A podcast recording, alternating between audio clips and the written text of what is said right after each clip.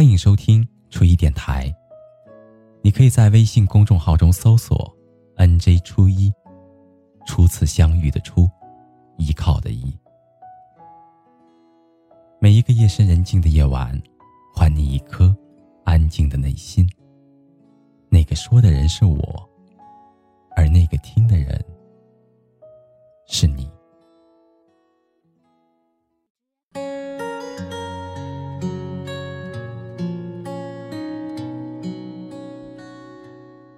曾经，我的字很丑，而且是那种天下谁人能识君的丑。在初中的时候，老师提名班里面写字最狂野的四个人，并且给他们颁奖四大草书大王。我遗憾的落选，因为老师觉得我的字已经脱离了文字的范畴，仓夹再生都无法做出评断，做到了一个真正意义上的鬼斧神工。那个时候，同学们经常拿这个和我开玩笑，老师也屡次劝我改写归正。当然，最为火大的便是我老爸，因为他始终认为字如其人，一个人的字迹完全可以代表他的精神气质和生活态度。我觉得这压根就是扯淡。他只是因为自己写得出一手不错的字，所以大有一种老子英雄而狗熊的愤懑。而我呢，却从未因为我的字迹而感觉到丝毫的不适，更谈不上羞耻。这甚至得益于我还过得去的文笔，作文一直被老师来当做范文，所以我反而会在心里有一点小小的得意。字不好怎么了？你们照样望尘莫及。这样的状态一直保持到高中毕业，刚上大学的那一会儿。我决定要参加学校的文学社。入社考核分为现场笔试和面试。现场笔试就是在一个小时之内写一篇五百字左右的短书评。待笔试全部完成，然后就是根据考卷提交的顺序一个一个来进行面试。轮到我的时候，我明显发现坐在正中间的那位学姐，她拿着我的考卷，满脸愁容。而坐在他旁边的两个哥们儿则强压着笑意。那个时候，我也略显尴尬，但还好，他们很快的便恢复了常态。在问了一些小问题之后，面试便结束了。刚出门，我忽然想起我的包落在了里面。返回去的时候，一推开门，我清晰的听见那个女生对她旁边的学长打趣道：“他的字。”比你还艺术哦！在那一瞬间，这句话落在我的耳朵里，特别的刺耳。我假装没有听见，拿起包便往外走。可在即将出门的那一瞬间，甚至憋屈的我又返了回去。原谅我当时就是一种敏感骄傲的冲动不安仍然保留着高中时代的流氓匪气。在他们的目瞪口呆当中。我拿回了试卷，并且抛下了一句：“对不起，我不入了。”回去的路上，我将整个事件在脑海里面回放了一遍，而最终我得出了一个结论：刚刚自己的行为不但幼稚，而且没品。我丢了面子，我也丢了里子。而追逐我冲动的源头，那便是一种从未有过的羞耻感。只不过曾经自己一直置身于熟悉的环境里面，面对同学的玩笑、老师的调侃，甚至父母的苛责，这种熟悉将内心的羞耻感进行了无限的遮掩与弱化，而自身还过得去的文笔和在潦草的字迹进行对比之后，这种强烈的反差更加催生了我叛逆时期的满足感与虚荣心。让我长期沉浸在一种以耻为荣的思维怪圈里面，而现在，当自己离开了熟悉的环境，便失去了潜意识里自我蒙蔽的遮羞布。面对陌生人对自己字迹的调侃，隐匿在心底的羞耻感立马就显露了出来。自那一次之后，我便开始有意识的去练字。并且在网上买了很多的字帖。每当我想要偷懒或者觉得无法坚持下去的时候，便会回忆那一天的场景，一种无法言说的羞耻感，哪怕隔着漫长的时光，仍然能一下子就戳中我敏感的神经，督促我继续的坚持。直到现在，我的字迹丢在人群当中仍然是毫不出色，但也算得上是中规中矩，至少在别人那里再也捕捉不到皱眉的表情。我记得曾经我在某一篇文章当中提到过，很多人在面对事情的时候容易走向两个极端，要么妄自尊大，要么妄自菲薄，但在他们两者之间还存在着一种同样致命的思维误区。那便是由于长期缺乏适当的羞耻感，所以形成了一种阿 Q 精神般的盲目乐观。比如你处在一个圈子的底层，但是你却丝毫不觉得不适，更不思考如何去改变和提升自己，在圈子的底层里面怡然自乐。更恐怖的便是有人还因此洋洋自得，给自己打上了一个淡泊名利的伪标签。我以前公司一个职场的前辈，在公司待了近十年，和他同一批进入公司的人，基本上都早已经离开了公司，踏入了更好的平台。更有甚者，自己开了公司，成了老总。而现在公司的那些项目负责人，都是比他晚入公司的后辈。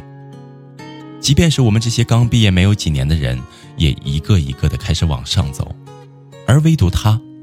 一直坐在一个项目负责人的位置，雷打不动。不过他也有一个优点，那就是面对其他人的玩笑，他能够怡然自得，泰然处之，和我们这些年龄小一大截的年轻人也能够打成一片，并且常以淡泊名利作为口头禅座右铭。纵观他的工作态度，下班的时候按时打卡回家，再忙也从不加班。公司项目多的时候也不争不抢，甚至巴不得你们全拿走。年底别人都是至少五位数的奖金提成，他拿着三千块钱的月薪不亦乐乎，一遇到紧急的情况便东凑西借。已过而立之年，却仍然是囊中羞涩孑然一身。而此时再去回观他所谓的淡泊名利。这个时候却成了一种莫大的讽刺。功成名就之后豁然放下，那叫淡泊名利；而如果这个词语从一个一无所有、毫无建树的人嘴里说出来，那只能是不思进取。究其根源，就是缺少了一种羞耻感，所以才能淡定的面对周围的流言蜚语和异样眼光。且与曾经的我不同，他是彻底的抛弃了心底的羞耻感，使得自己陷入了温水煮青蛙的意识陷阱里面，彻底的失去了前进的动力。古人有云：“人不可以无耻，无耻之耻，无耻矣。”就是说，一个人不可以不知羞耻，不知羞耻的耻更是无耻。而保持适当的羞耻感，更能规范你的行为准则，提升你的素质修养。我记得前一段时间在网络上传的沸沸扬扬的地铁凤爪女事件，面对全民一边倒的指责讨伐，当事人表示拒不认错，因为他认为自己的行为并没有影响到地铁上的公共环境卫生和公共安全。很显然，他为自己辩解的理由。便是以绝对的规章制度来衡量自己的行为对错，可是却忽略了在群体社会当中，规章制度只是一种面向全体成员的约制手段，它具有强制性，但因为要涉及人权等诸多方面的考虑，所以同时也具有很大的局限性。这就要求我们在很多时候需要一种自我约束，可以这么说。绝对的规章制度可以从身体上对一个人进行约束，可那仅仅只能说明你遵守了最基本的群体秩序。自我约束能力才能够最终决定一个人的品行与修养的内在动机，而形成自我约束最好的方式，便是培养自己的羞耻感。因为你的内心潜伏着一种羞耻感，它会对你的个人行为进行自我监督，将你的个人修养提升到另外的一个高度。人生路上，务必要保持一种适当的羞耻感，它不一定能够助你最终走向成功，但它可以增强你对目标的饥渴度。面对失败和困境的时候，也能够保持更强的韧性。它也无法瞬间提升你的学识能力，但是它能够让你更好、更加舒适的生活在群体社会里面。由内向外的散发出一种高贵的修养和情操，而且有一点是毋庸置疑的，那就是对比当下，你最终将成为一个更加优秀的自己。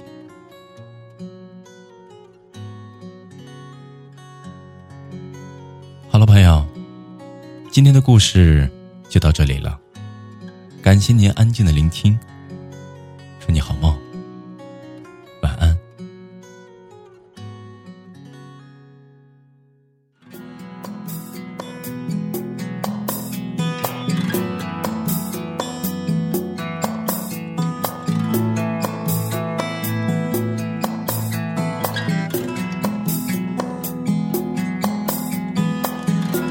这趟列车，开动就回不去。转眼已二十几，却总是孩子气。什么时候真正能顶天立地？朋友总在抱怨，消息总是负面，言论充满偏激，叙事全是打击。长大可能不是什么好事情。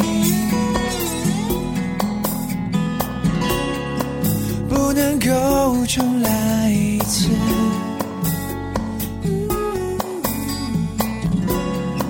只能扬起嘴角，把悲剧都转换成喜剧，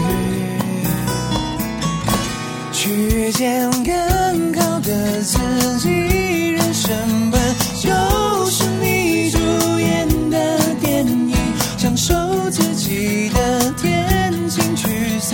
心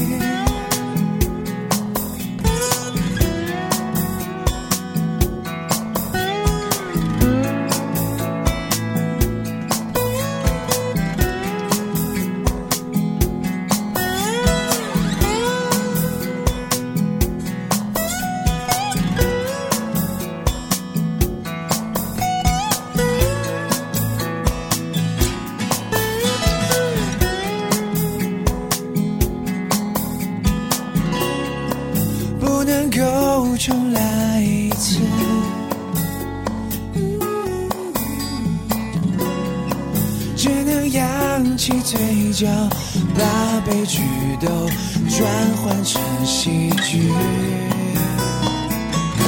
去见更好的自己。人生本